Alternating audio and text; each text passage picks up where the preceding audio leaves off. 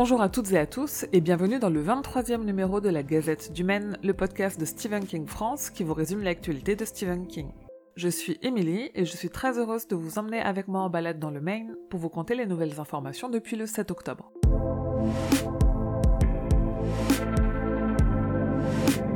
À quoi ressemble l'enfance quand on a Stephen King pour père? Comment se construit-on avec tous ces monstres? Comment se fait-on son propre nom d'écrivain de fantastique et d'horreur quand on a un des maîtres pour père? Joe a écrit un article dans lequel il parle de tout ça dans une belle déclaration d'amour et d'admiration pour son père. La traduction est à lire sur le site. Les villes de Bangor a rendu son avis sur la volonté de Tabitha et Steven de transformer leur maison. Le conseil a validé leur demande, la célèbre maison de Bangor devrait donc se transformer petit à petit en centre d'archives de King, retraite pour auteurs et accueillir les locaux de leur fondation. Audible continue sur sa lancée et a ajouté à son catalogue de livres audio le roman Bazar, qui est lu par Maud Rudigos pendant un peu plus de 28 heures tout de même.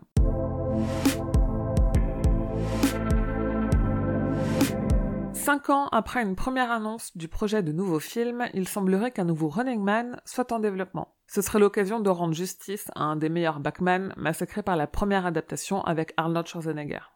Je vous en ai déjà parlé, le film Les Évadés fête cette année ses 25 ans. À cette occasion, un livre sur les coulisses du film a été publié en anglais, et en France, on aura bientôt un Blu-ray Steelbook. Et Sony s'y met aussi et nous prépare pour le 6 novembre un coffret Blu-ray 4K du film Stand By Me. Si on n'a pas encore le détail des bonus, on sait déjà que ce coffret contiendra 5 cartes, une affiche du film et un livret de 16 pages avec des photos et des notes de production. Et si vous avez Netflix, vous avez sûrement déjà regardé la dernière adaptation de Stephen King, le film Dans les hautes herbes. Le réalisateur Vincenzo Natali a partagé beaucoup de contenu du film avec au programme le scénario et le storyboard complet, une affiche alternative très poétique, des concept art superbes et des photos des coulisses du tournage. Côté série, on a aperçu Mick Garris, le réalisateur de la première mini-série Le Fléau, rendre visite à Josh Boone sur le tournage de la nouvelle mini-série Le Fléau. D'ailleurs, de nouveaux noms se sont ajoutés au casting, Ian Bailey et Teddy Vezak, rôle que King jouait lui-même dans la première adaptation. Catherine McNamara et la folle Julie Laurie, et Amish Linklater et Dr. Ellis. Le casting de l'Outsider avance aussi, puisque deux nouveaux comédiens ont été annoncés, Derek Cecil et Max Beasley. Mais surtout, on a eu les premières images de The Outsider. HBO a dévoilé une bonne annonce de deux minutes qui promet une belle fidélité au roman de King et à son ambiance glaçante.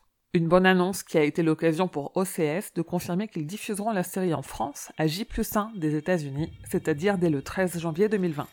I'm as baffled by this conflicting evidence as you are. His prints are all over the crime scene. The TV footage puts him 60 miles away. He can't have been in two places at once. On a appris que l'acteur Clive Owen, qu'on a notamment vu dans Sin City, sera Scott London dans l'adaptation en série d'Histoire de Lisée que Stephen King prépare. Et la saison 2 de Castle Rock arrive aux États-Unis très très prochainement. Deux des principaux acteurs se sont confiés sur leur rôle dans cette saison 2. Lizzie Kaplan nous parle de son personnage Danny Wilkes et de l'héritage de Kathy Bates, et Tim Robbins nous parle de son rôle de Reginald Pop Merrill. Côté planche, une nouvelle version de la comédie musicale inspirée de Carrie se joue actuellement à Chula Vista, dans le comté de San Diego. Et à Los Angeles, c'est une comédie musicale parodique de ça qui se joue.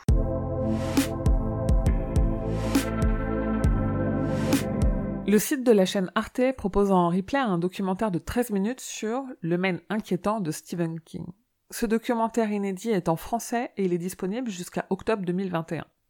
Côté podcast, grâce à un partenariat avec le Forum des images, je vous ai mis à disposition l'enregistrement audio du cours de cinéma que Guy Astic a donné au Forum des images le 11 octobre. Il y parle de l'enfance et de l'adolescence dans l'œuvre de King.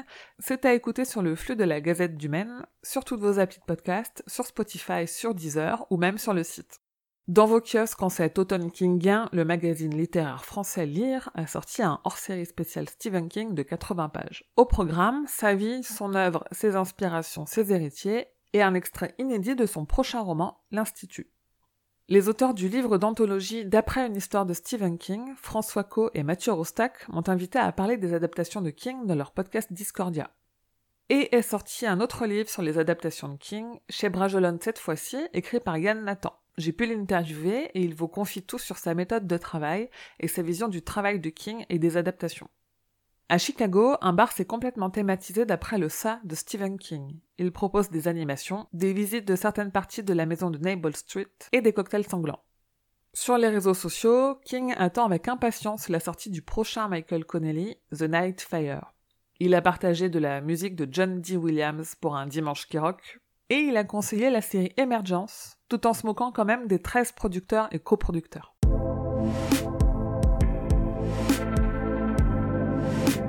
Castle Rock saison 2 commence aux États-Unis ce mercredi 23 octobre. La première saison en France, c'était Canal qui l'avait diffusée quelques semaines après la diffusion aux États-Unis, mais pour cette saison 2, aucune info de la part de Canal pour une diffusion française.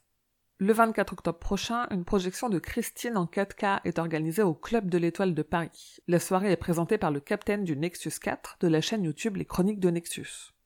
Le même jour, les éditions du livre de poche republieront le livre Doctor Sleep avec une nouvelle couverture s'inspirant du film.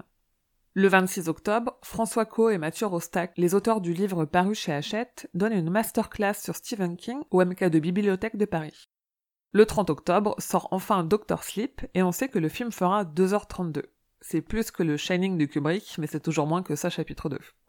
Et le 16 novembre, la bibliothèque de Charlie Leroy dans les Yvelines organise une rencontre littéraire gratuite sur Stephen King évidemment.